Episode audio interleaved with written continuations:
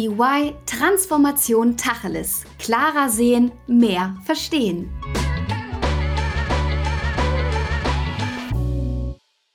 Ich begrüße dich zu einer neuen Folge von EY Transformation Tacheles. Ich heiße Alissa und freue mich, dass du eingeschaltet hast. 2020 wurden mehr rein elektrische Fahrzeuge zugelassen als in den ganzen 17 Jahren zuvor. Und das zusammen. Allein 2020 waren es 295 Prozent mehr als im Vorjahr. Krass, oder? Also das ist auch wirklich ein Rekordwert und zeigt, wie relevant das Thema der Ladeinfrastruktur für viele Bürgerinnen und Bürger hier bei uns in Deutschland ist. Und da gibt es auch einiges zu besprechen, wie zum Beispiel sich das Angebot auch verändern wird, wer überhaupt eine Rolle spielt und wie sich das Laden in Zukunft abspielt. Und genau diese Themen möchte ich heute mit meinen beiden Gästen und Experten Björn Schaubel und Robin Seibert besprechen und die beiden stelle ich euch jetzt erstmal vor. Björn ist Partner bei EY im Bereich Strategy and Transaction und hat hier vor zweieinhalb Jahren das Thema E-Mobilität übernommen. Er ist ein absoluter Enthusiast, wenn es um Elektromobilität geht. Erst vor kurzem hat er sich selbst ein Elektroauto zugelegt und zwar über ein Abo-Modell. Und ich finde ja, das Interessante ist, dass er selbst zu Hause keine Lademöglichkeit hat. Und das spiegelt auch seine Einstellung wider, denn er selbst denkt anders über die Ladeinfrastruktur und möchte auch andere davon überzeugen, ihr Mindset zu verändern. Auch Robin ist bei EY, arbeitet im Team von Björn und ist ein echter Mobilitätsenthusiast. Ihn kennt ihr auch schon aus unserer Folge Elektrisch, autonom, aber ohne uns, die Zukunft unserer Autoindustrie. Er selbst besitzt kein eigenes Alltagsauto, frei nach dem Motto, das klimafreundlichste Auto ist das, welches man nicht fährt. Und deswegen nutzt und testet er auch viele Mobilitätsangebote wie Carsharing, öffentlicher Nahverkehr oder die Automiete. Und dadurch kennt er sich aus, was die verschiedenen Anbieter im Angebot haben und wie gut das auch alles funktioniert. Also ihr seht zwei absolut begeisterte Experten in diesem Bereich und ich freue mich auf unser Gespräch. Hallo Björn, hallo Robin. Hallo Alisa. Hi Alisa. Ja, wir kommen auch direkt zu unserer tollen Kategorie Entweder oder. Denn wir wollen ja von euch lernen und deswegen müsst ihr euch bitte ganz schnell entscheiden. Die erste Frage lautet, was brauchen wir für mehr Elektromobilität? Zuerst mehr Lademöglichkeiten oder mehr E-Autos? Robin, magst du mal anfangen? Ja, gerne. Also eigentlich beides gleichermaßen. Wenn ich mich aber entscheiden muss, dann sage ich E-Autos, weil mit der aktuell vorhandenen Ladeinfrastruktur können wir noch einiges mehr an E-Autos tanken, als äh, ja aktuell auf den Straßen unterwegs ist. Also E-Autos. Okay, und Björn? Da ist eigentlich nichts mehr hinzuzufügen. Da stimme ich dem äh, Robin tatsächlich äh, zu. Dann kommen wir zur nächsten Frage. Das Aufladen. Eine Zeitverschwendung oder eine Nebensächlichkeit? Björn. Da würde ich ganz klar sagen, eine Nebensächlichkeit, weil man es parallel zu anderen Tätigkeiten tun kann, sei es das Einkaufen oder auch wenn man zu Hause ist, an einer öffentlichen Ladestelle, so wie ich das am Ladepunkt, so wie ich das teilweise tue, ähm, machen kann. Mhm. Und Robin? Ja, ich sage auch eine Nebensächlichkeit. Ich würde mal sagen, eine Zeitverschwendung ist es nur für die, die so Strom tanken, wie sie Benzin tanken, aber das ist natürlich nicht sinnvoll. Ne? Okay, da kommen wir auch gleich noch im Detail drauf zu sprechen. Unsere dritte Entweder-Oder-Frage lautet: stationäre Tankstelle, ein Zukunfts- oder ein Auslaufmodell, Robin?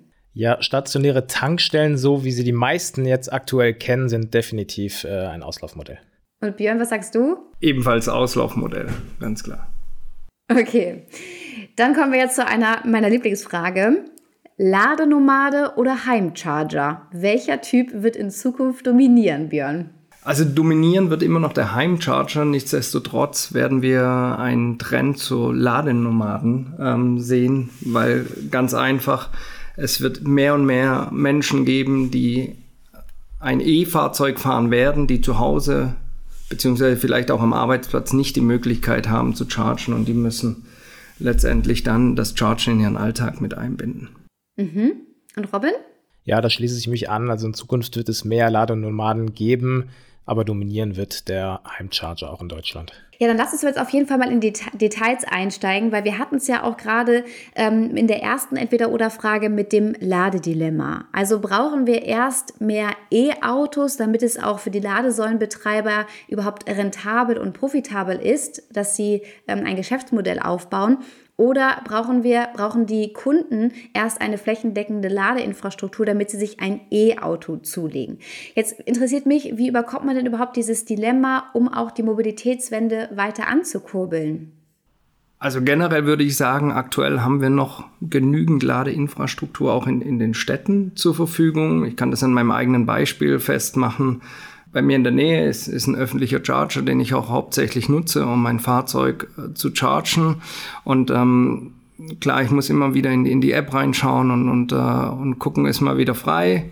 Das mache ich dann auch gern mal gegen spät abends, ähm, wenn die Ladesäule frei ist, dass ich kurz das Fahrzeug umparke und dann zwei, drei Stunden entsprechend ähm, wieder die Batterie auf, auflade. Mhm. Bezüglich Wirtschaftlichkeit, ich meine, dementsprechend dadurch, dass wir aktuell noch ausreichend Ladeinfrastruktur haben, ähm, würde dementsprechend auch die, die Wirtschaftlichkeit schneller erreicht werden durch die Charging Operator. Ähm, nichtsdestotrotz, um dem Hochlauf der E-Mobilität gerecht zu werden, ähm, muss natürlich, müssen Investitionen in die Charging Infrastructure zeitnah getätigt werden. Robin, was denkst du darüber? Ja, ich sag immer, die, die Treiber der Mobilitätswende und die Gestalter der Wende müssen äh, sehr gut abgestimmt sein. Also auf der anderen Seite haben wir ja die Treiber, das ist die Politik, ne, durch auf der einen Seite härtere Regulierung, auf der anderen Seite aber auch mehr Förderung und dann äh, ja verändertes Nutzerverhalten, also der Mobilitätsmix, einen echteren Mobilitätsmix in den nächsten Jahren. Und dann auf der anderen Seite die Gestalter, das sind einmal, und das ist ein äh, wichtiger Punkt, die Städte und Kommunen, die jetzt ja aktiv steuern, ne, wenn man an Radwege denkt, die äh, Verkehrssteuerung, aber auch Mobilitätsangebote, die sie ja ausschreiben und teilweise auch selbst umsetzen. Und dann natürlich ähm, der Wettbewerb, also alles, was äh, Mobility betrifft. Ähm, da ist die Deutsche Bahn dabei, da ist der Nahverkehr dabei, Sharing, Autoabos, äh, wie wir es in der Einladung gehört haben, aber auch Mikromobilität mit den ganzen ähm, Tretroller. Und jetzt kurz ähm, ja, zu den Schritten, die notwendig sind. Also der Bund muss, muss weiter die Anreize für die Investitionen äh, in Ladeinfrastruktur schaffen. Die Städte und Kommunen, wie ich es gerade gesagt habe, müssen aber auch ihre Rolle als Gestalter wahrnehmen. Ne? Es gibt ja einige Studien, die belegen, dass ja immer noch die, die mangelnde Ladeinfrastruktur äh, sozusagen als größtes Hindernis bei der Kaufentscheidung Richtung ähm, EV, also Richtung Elektrofahrzeug gesehen wird. Und auch, dass ähm, die Eigentumsrate von Elektroautos nach der Installation von öffentlichen Ladenpunkten steigt. Und dementsprechend ähm, ja, musste was passieren. Aber auf der anderen Seite müssen auch die Hersteller Investitionen, äh, ja, sagen wir mal, in die Elektrifizierung ihrer Flotte voranbringen alle zusammen müssen äh, das Vertrauen nochmal stärken bei den Verbrauchern und ähm, die Verbraucher müssen sich aber auch ein bisschen auf die Transformation einlassen. Also long story short, die Transformation kann nur gemeinsam gelingen oder gemeinsam gut gelingen. Jetzt hattest du ja auch gerade die Politik angesprochen und da ist es ja auch interessant, dass die Bundesregierung Ende 2019 ihren Masterplan Ladeinfrastruktur äh, veröffentlicht hat und da auch festgehalten hat, dass bis 2030 10, bei 10 Millionen Elektroautos eine Million öffentliche Ladepunkte notwendig seien. Seid ihr da d'accord? Also stimmt ihr der Bundesregierung zu? Oder ja, was sagt ihr zu dieser, zu dieser Zahl eine Million öffentliche Ladepunkte? Also meines Erachtens muss man das von zwei Seiten betrachten und wir hatten die Wirtschaftlichkeit ja schon angesprochen. Ähm, ich glaube nicht, dass man eine Million öffentliche oder halböffentliche Ladepunkte wirtschaftlich betreiben kann mit gerade mal 10 Millionen Fahrzeugen. Ähm, dementsprechend muss das am Ende des Tages in einen gewissen Einklang kommen. Und ähm, flächendeckende Ladeinfrastruktur ja, aber die Frage der Anzahl der Ladepunkte ähm, muss gestellt werden, um letztendlich dieses Business-Ladeinfrastruktur dann auch für alle Marktteilnehmer attraktiv zu machen. Also sprich, erstens genügend Ladepunkte, damit die Nutzer von A nach B kommen und äh, entsprechende Reichweiten haben. Und, und zweitens muss es Spaß machen für, für alle, die Charging-Infrastruktur äh, betreiben in Deutschland bzw. europaweit ähm, um dann auch damit Geld zu verdienen. Ja, vielleicht da hinzuzufügen, also es geht wirklich nicht um die Anzahl an öffentlichen Ladepunkten, sondern wirklich um einen bedarfsgerechten Ausbau, ne, der auch natürlich die privaten Ladepunkte, wir hatten es ja eben schon angesprochen, ähm, berücksichtigt, also sowohl zu Hause als auch äh, zum Beispiel beim Arbeitgeber. Diese alte Berechnung 1 zu 10, die ist ja auch äh, auf einer alten Annahme basiert, dass man gesagt hat, okay, man braucht so ungefähr 900.000 äh, Normalladepunkte mit 11 kW. Jetzt ist es aber so, es gibt ja viel, viel mehr Ladepunkte jetzt, die eine weitaus höhere Leistung haben. Das heißt, es ändern sich auch so ein bisschen die Use Cases. Man kann jetzt auch an gewissen Punkten noch schneller laden. Vielleicht zum derzeitigen Verhältnis äh, ist jetzt aktuell 1 zu 20, die wir jetzt gerade sind, ähm, also was die öffentlichen Ladepunkte betrifft.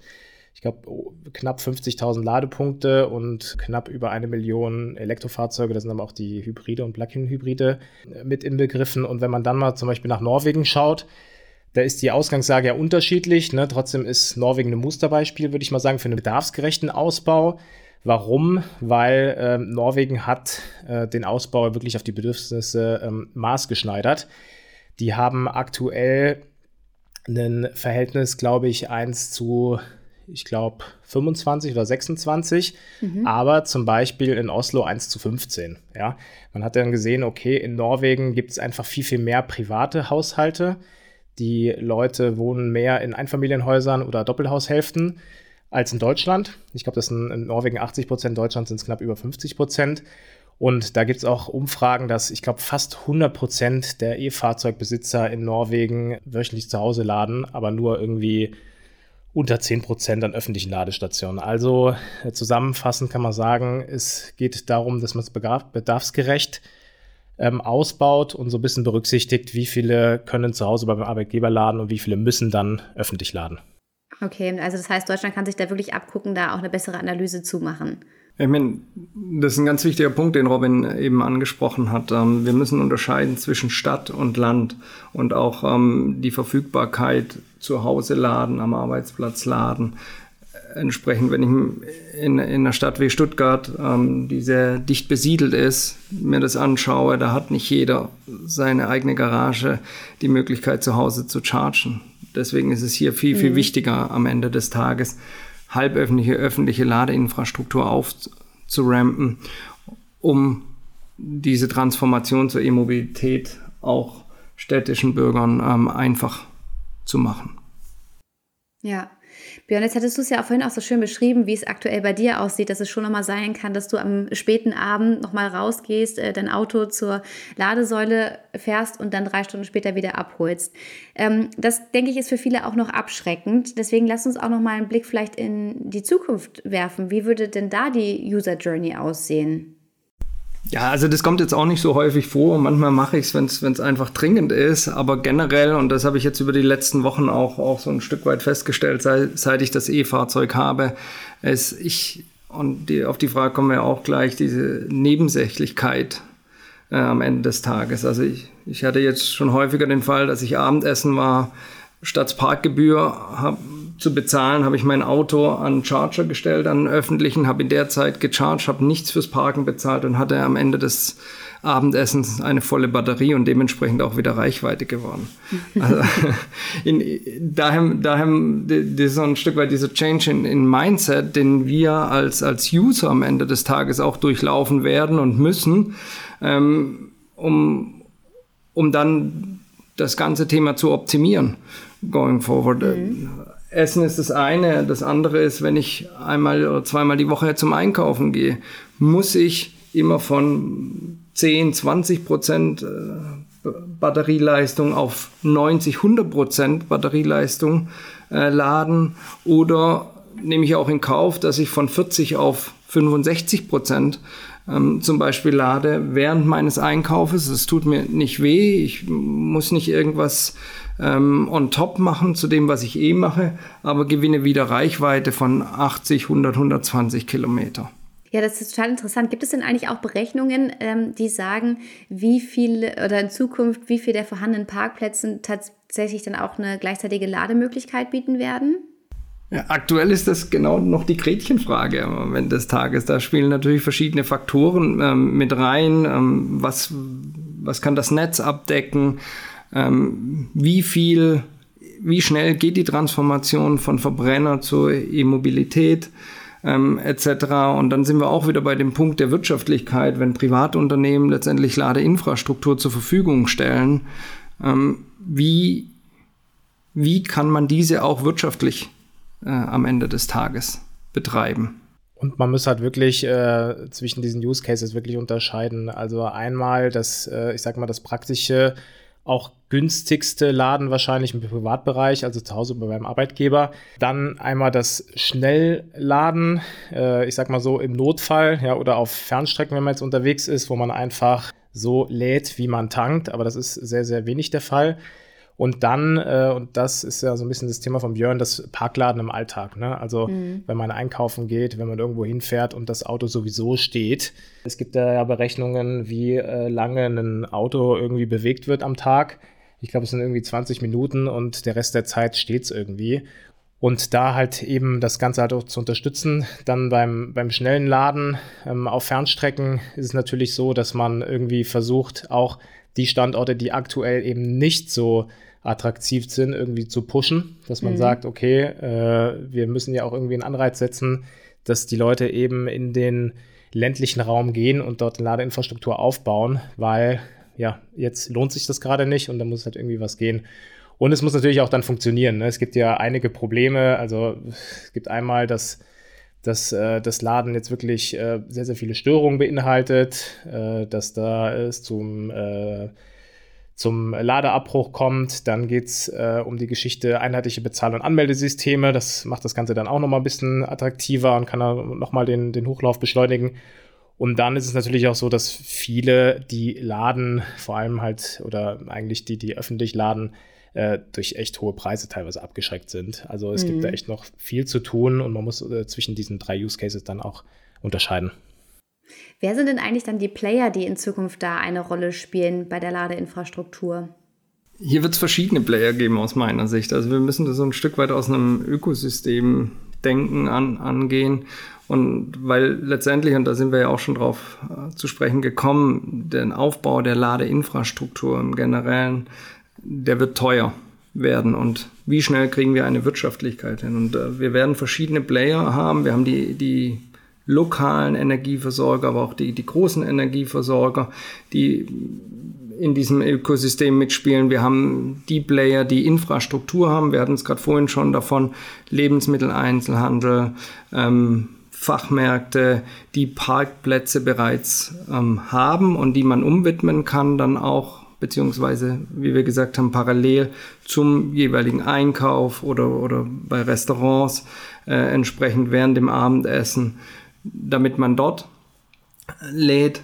Nichtsdestotrotz haben wir dann, was Robin ja auch gerade angesprochen hat, der, der ganze Thema Fernverkehr, wo wir Autobahnraststätten etc. haben werden, wo dann auch eine andere Ladeinfrastruktur notwendig sein wird. Also da ist ein ganzer Blumenstrauß an verschiedenen Player, die, die das Thema Ladeinfrastruktur zukünftig mit abdecken können, teilweise ja auch wollen, ähm, weil man schon auch sieht, dass es, dass hier letztendlich auch eine gewisse Wirtschaftlichkeit und, und auch eine ein mögliche Chance im Thema Ladeinfrastruktur für die einzelnen Marktteilnehmer besteht. Mhm.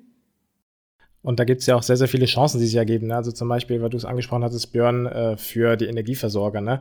Durch die Mobilitätswende ähm, ist es ja wirklich so, dass die extrem viele neue Geschäftsfelder irgendwie bekommen. Ne? Also zum Beispiel äh, ganz einfach der Stromverkauf natürlich an die Ladesäulenbetreiber durch die ähm, Energieversorger, dann aber auch, ich sag mal so, die, die Vorwärtsintegration durch Betreiben von Ladestationen, was sie ja auch jetzt größtenteils schon machen in Deutschland.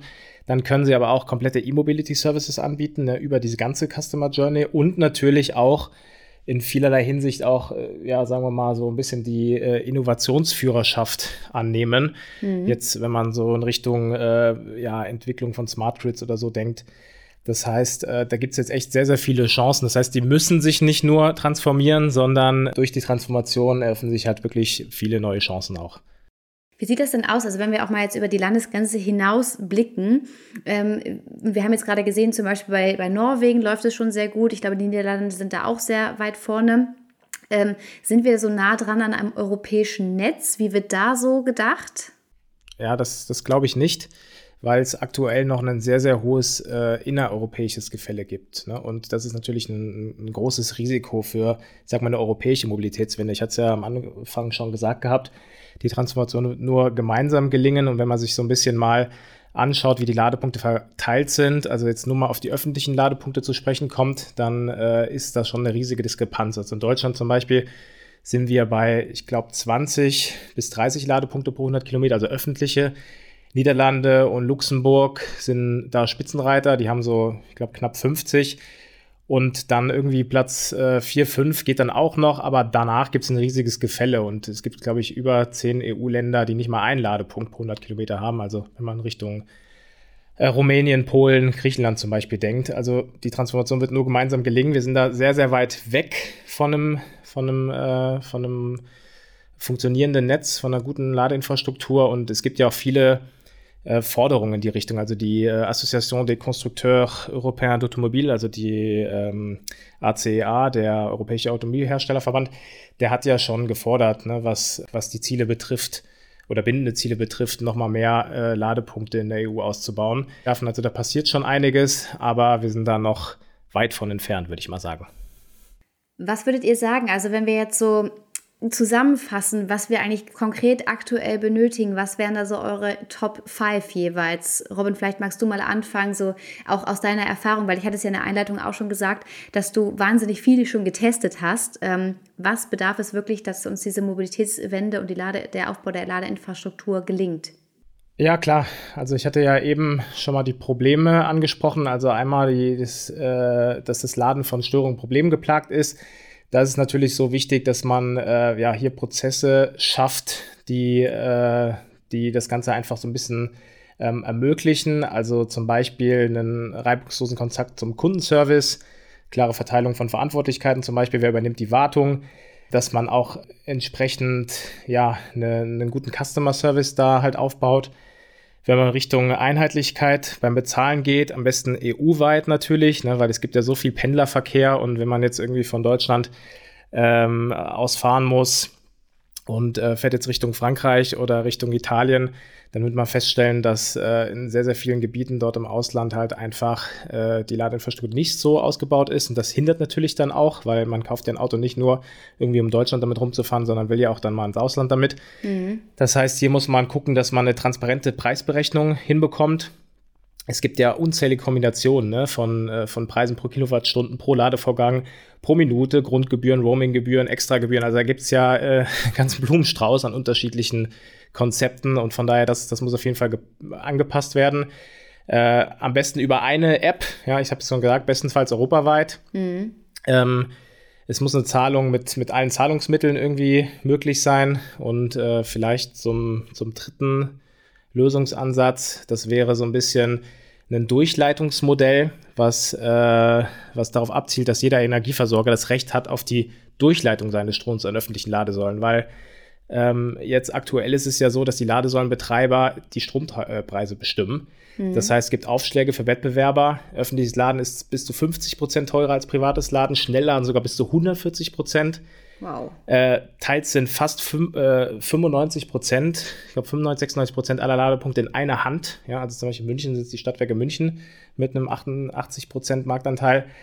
Äh, und das ermöglicht natürlich Preise, Tarife und auch die Bedingungen dann zu diktieren. Und dementsprechend ist das auch ein Schritt, wo man sagt, okay, ähm, die, die Vertragsanbieter, die brauchen Zugang zu allen Ladepunkten und die, die Nutzer oder die, die laden, auch, auch äh, eine freie Vertragswahl. Ne? Björn, wie sieht es bei dir aus? Was hast du so für Forderungen oder Top 5, was passieren muss? Ja, der Robin hat ja schon einige genannt. Ich meine, was sehr, sehr wichtig ist, sind die einheitlichen Standards am, am Ende des Tages. Sei es ähm, mit, mit den, den Plugins, mit den Chargern generell, ähm, Bezahlmöglichkeiten, ähm, die Robin ja auch schon, schon genannt hatte, eine Preistransparenz im Markt am Ende des Tages. Also wirklich sehr spannend. Ich denke, man kann schon festhalten, dass sich auch einiges inzwischen getan hat. Man sieht es, Björn, bei dir, du hast selber keine Möglichkeit zu Hause zu laden und hast dich trotzdem dafür entschieden. Aber es muss auch noch einiges getan werden, damit wir wirklich eine komfortable User Journey in Zukunft haben. Und äh, darauf freue ich mich ehrlich schon sehr, eben weil es so eine Nebensächlichkeit wird und äh, ja, keine Zeit und keinen zusätzlichen Weg mehr erfordert. Von daher vielen, vielen Dank euch beiden, dass ihr uns das mal aufgezeigt habt und äh, ich konnte da heute einiges für mich mitnehmen. Jetzt würde ich gerne, wie mit allen anderen auch, zu unserer Kategorie ähm, Plakat aufhängen in einer Stadt kommen. Das heißt, wenn wir von euch jeweils ein Plakat in der Stadt aufhängen, was wäre da die Botschaft, die auf eurem Plakat draufstehen würden? Björn, fangen wir mal bei dir an. Ja, das ist eine sehr gute Frage. Ich, ich würde sagen, den ähm, Point of No Return haben wir überschritten. Ähm, es gibt nur, der, der Verbrenner wird mehr und mehr äh, verdrängt und, und wir transformieren zu, zur E-Mobilität. Was man ja auch bei den mhm. ganzen Autoherstellern mittlerweile sieht, die sich selber die Ziele gesetzt haben, ähm, ab einem gewissen Zeitpunkt keine Verbrenner mehr auf den Markt zu bringen. Das stimmt. Robin, bei dir, dein Plakat? Auf meinem Plakat würde wahrscheinlich stehen, dass die Transformation nur gemeinsam gut gelingen kann. Auch sehr, sehr wichtig, wie wir heute gelernt haben. Möchtet ihr sonst unseren Zuhörern und Zuhörerinnen noch etwas mitgeben? Also ich kann das als, als äh, Fahrer eines E-Fahrzeuges, äh, kann ich nur, nur pushen und, und unterstützen und, und sagen, es macht wirklich Spaß, E-Auto zu fahren. Es gibt, zumindest ich persönlich hatte bisher noch keine Reichweiteneinschränkung und dass ähm, diese Angst der, der Reichweite ähm, teilweise wirklich übertrieben ist. Mhm. Also ich würde sagen, dass äh, man hinsichtlich dem Ausbau der Ladeinfrastruktur natürlich auf der einen Seite das Nachfragebezogene sich anschauen muss, aber auch das Strategische. Also nachfragebezogen, klar, äh, es gibt irgendwo eine, eine, gewisse Nachfrage und da muss man natürlich auch dann aktiv werden. Auf der anderen Seite muss man auch so ein bisschen strategisch denken und sich überlegen, wo wird in Zukunft geladen und was sind so der Use Cases und deswegen muss man diese beiden Rollout-Strategien für den Ausbau der Ladeinfrastruktur auch verfolgen. Wunderbar. Also ich halte wirklich fest, dass wir alle umdenken müssen. Wir müssen vor allem auch unser Mindset wandeln äh, hinsichtlich der Ladeinfrastruktur. Und danke euch beiden wirklich sehr, sehr, sehr, dass ihr uns da mitgenommen habt und mehr Einblicke gegeben habt.